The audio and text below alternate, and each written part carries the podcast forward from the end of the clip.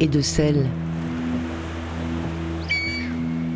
Une série pour découvrir le parc national des Calanques, sa biodiversité et son patrimoine.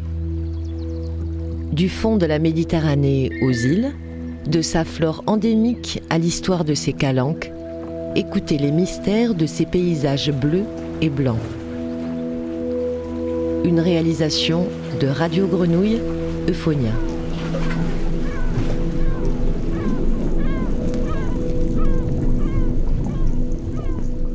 Du niveau de la mer et des températures, mortalité de la faune marine, modification de la répartition des espèces et arrivée d'espèces nouvelles. Les impacts du changement climatique sur le milieu marin et les activités économiques qui en dépendent sont multiples et de mieux en mieux connus. Dans ce contexte, le Parc national des Calanques est devenu partenaire fin 2019 du projet Interreg Med MPA Engage en tant qu'aire marine protégée, sentinelle du changement climatique en Méditerranée. L'objectif du projet est de soutenir les gestionnaires d'aires marines protégées dans le développement de plans d'adaptation au changement climatique. Épisode 1 Fonds marins, quand les plongeurs aident les scientifiques. Je m'appelle Laura Barthes, je travaille pour la structure Septentrion Environnement, je suis plongeuse professionnelle, biologiste marin et en charge du projet Polaris, qui est une plateforme de sciences participatives en plongée. Alors la science participative, c'est euh, une approche ou une technique qui permet euh, aux plongeurs de loisirs de participer à des collectes de données qui vont ensuite servir à compléter des démarches scientifiques, puisque euh, les projets de recherche euh, purement scientifiques manquent parfois de données sur le long terme, parce que les projets de recherche sont plutôt à court terme, et donc on manque de données sur du long terme pour comprendre les processus liés notamment au réchauffement climatique. Tout plongeur de loisirs niveau 2 peut participer à une collecte de données à partir du moment où il est lui-même volontaire de s'initier à une démarche d'observation euh, semi-scientifique.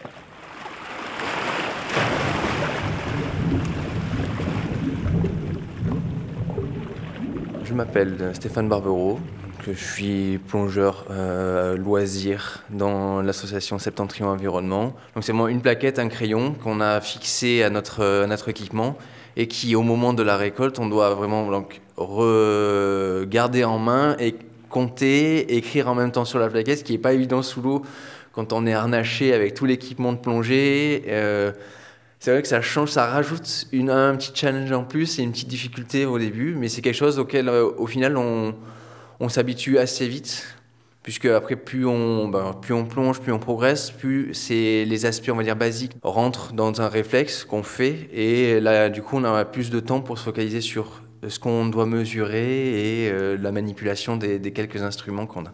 Donc on va euh, notamment chercher à observer des espèces euh, dites thermophiles ou thermophobes, donc des espèces qui sont plus adaptées au réchauffement climatique contre des espèces qui vont être moins adaptées au réchauffement climatique. Et on va chercher à surveiller les ratios de présence entre ces espèces thermophiles et thermophobes qui peuvent avoir parfois des niches écologiques, donc des habitats euh, similaires et qui peuvent entrer en compétition puisqu'on observe depuis plusieurs années des espèces qui euh, viennent du sud de la Méditerranée et qui commencent à s'installer euh, chez nous, donc dans le nord de la Méditerranée, et ça peut causer des compétitions entre espèces et des bouleversements qu'on essaye de comprendre pour pouvoir mieux les anticiper par la suite.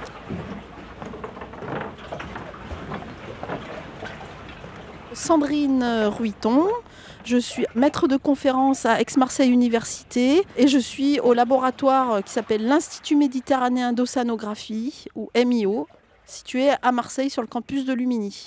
Alors le changement climatique, c'est d'abord un facteur de changement de répartition des espèces. Donc les espèces à affinité chaude, eh ben, elles vont avoir plus de territoire à leur disposition parce qu'il fait plus chaud partout. Ça c'est une chose, mais également les espèces qui se trouvent chez nous, qui sont des espèces bah, plutôt euh, à affinité froide. Hein, euh, la partie euh, du golfe du Lion, c'est une partie de la Méditerranée qui est relativement froide. Bah, ces espèces-là sont sensibles à la chaleur. Donc là, au contraire, on a des espèces qui vont souffrir du réchauffement climatique de manière occasionnelle quand il y a des vagues de chaleur occasionnelles, euh, ou alors de manière permanente euh, quand euh, cette chaleur va se répandre de manière permanente. Et à ce moment-là, bah, ces espèces, notamment qui ne peuvent pas bouger, c'est-à-dire des espèces fixées comme la gorgone, bah, les gorgones, elles vont mourir, se nécroser, parce qu'elles sont sensibles à la chaleur. Elles ne peuvent pas se déplacer. Donc à certains endroits même, on peut assister à des mortalités massives lors de périodes anormales de hausse de température. On appelle ça des anomalies thermiques. Où là, euh, ben, pendant, euh, par exemple, c'est souvent à la fin de l'été, quand il y a une grosse masse d'eau chaude en Méditerranée, qu'il n'y a pas de coup de vent pour ramener de l'eau du fond pour refroidir la surface, ben, lorsque ces espèces restent à 20 degrés euh, pendant deux mois, eh bien, il y a de la mortalité massive.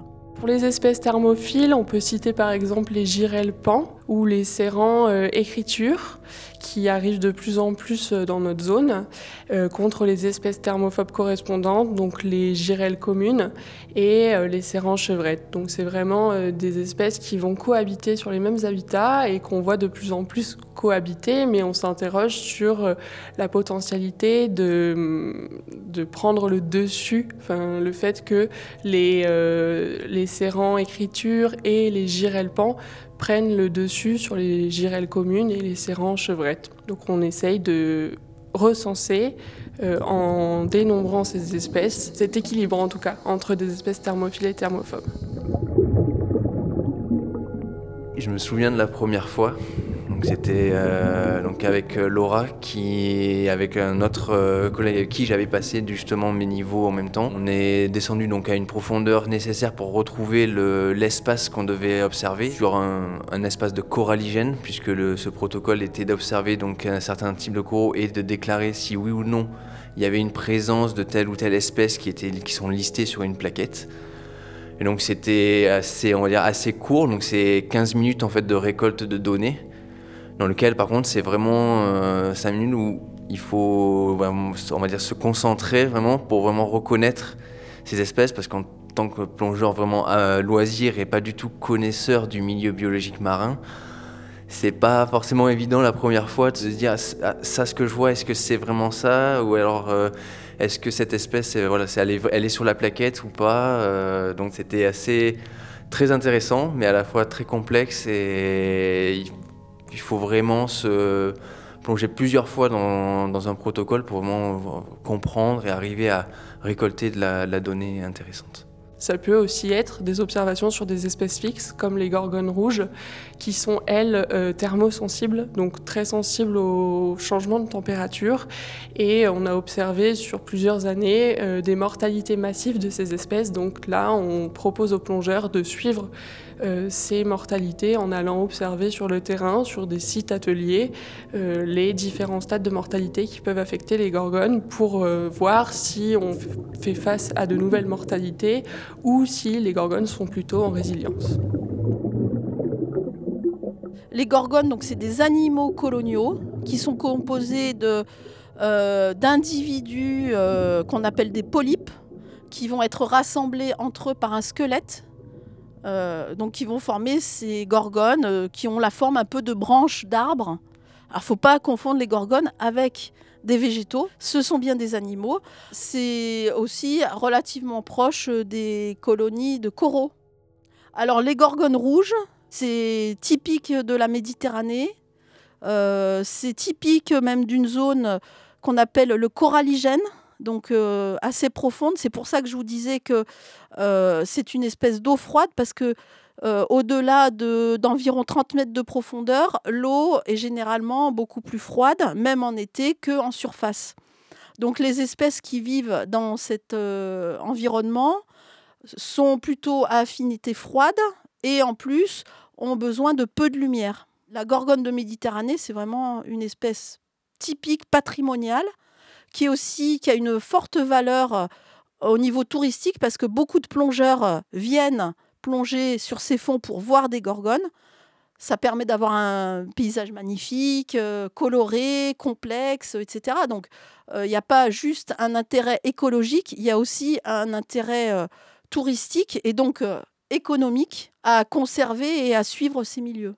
En fait, comme cette espèce est très sensible à la chaleur, c'est vraiment, euh, on pourrait dire, un indicateur. Et là où ces espèces souffrent, se nécrosent, ben on sait qu'il euh, y a eu des phénomènes de réchauffement climatique.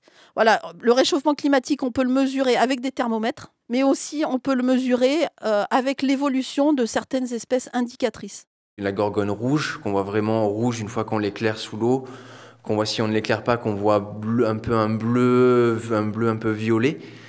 Et euh, une fois qu'elle meurt, donc on voit le squelette comme un, être, un être humain, on va dire très classique. Et une fois que ce squelette est à nu, en fait, d'autres algues, d'autres espèces, euh, des algues ou des espèces même vivantes, des, mm, des micro-organismes viennent coloniser en fait ce squelette. Ce que j'ai pu observer, c'est une fois que c'est trop colonisé, une fois que tout euh, le squelette, la gorgone est complètement morte et que ça a été complètement recouvert, c'est quelque chose, en fait, le, poids de ce qu'il est recouvert est très lourd. Et en général, le après, le squelette casse. Avec la science participative, on va pouvoir euh, apporter notre pierre à l'édifice et euh, contribuer à compléter des études scientifiques. Euh, deuxième avantage, ça va être qu'on va pouvoir impliquer le citoyen de manière vraiment euh, active. Euh, c'est lui le premier observateur, c'est lui le premier acteur de la démarche. Sans lui, les données ne sont pas collectées et ne sont pas euh, transférées aux gestionnaires et aux, scientifiques. Donc il y a vraiment un intérêt d'implication avec une démarche volontaire et où le plongeur se sent utile. j'avais une petite sensibilité à la, biodiversité marine parce que j'ai toujours été passionné par la mer. Et me suis intéressé à ce qui pouvait, à toutes les espèces et ce qu'il pouvait y avoir. Par contre, ce programme m'a permis vraiment de, d'avoir, euh, déjà de découvrir d'autres espèces que, auxquelles on prête pas attention quand on n'est vraiment pas du tout dans, ce, dans cette démarche. C'est de, des, voilà, moi je regardais beaucoup comme tout amateurs, on regarde les poissons. C'est, c'est joli, ça bouge, il y a de la couleur on regarde un peu le, corail et d'autres espèces, mais on y prête beaucoup moins attention. Et là, c'est vraiment le, protocole de la Polaris m'a permis d'élargir ma vision sur qu'est-ce qu'on peut voir sous l'eau et quelles espèces aussi servent à chaque espèce a une, une fonction. Et euh, je, je m'en doutais absolument pas. Et c'est vrai que si vraiment on est curieux, qu'on pose aussi les questions aux personnes qui sachent, ces genres de protocoles peuvent nous permettre vraiment de, découvrir un autre, un autre monde. Moi, j'avoue, avoir découvert beaucoup plus de choses sur qu'est-ce qu'est-ce que qu'est la mer et qu'est-ce qu'elle peut nous apporter, respecter cette biodiversité et euh, en prendre soin.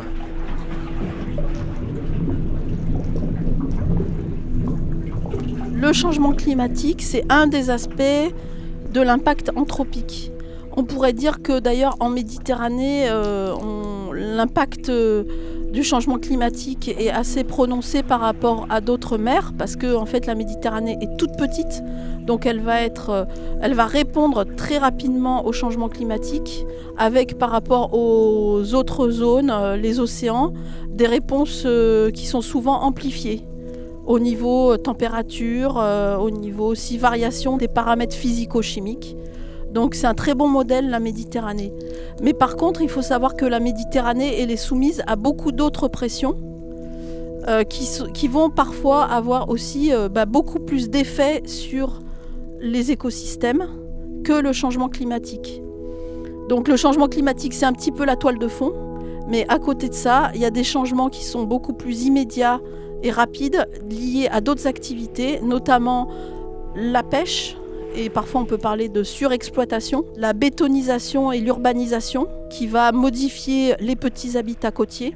Donc en modifiant euh, ces écosystèmes et euh, du coup la vie de toutes les espèces qui vivent dans ces écosystèmes. Euh, on peut aussi parler de la pollution qui localement peut avoir des effets très prononcés. voilà, donc il n'y a pas que le changement climatique.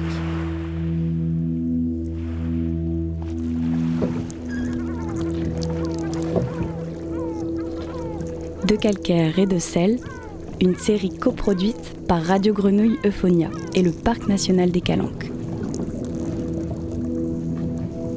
Merci à Laura Barthes et à Stéphane Barbero de Septentrion Environnement et à Sandrine Ruiton de l'Institut méditerranéen d'océanographie.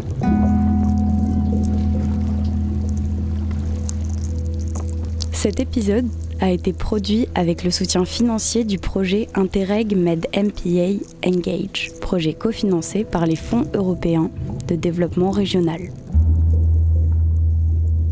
Réalisation Jean-Baptiste Imbert.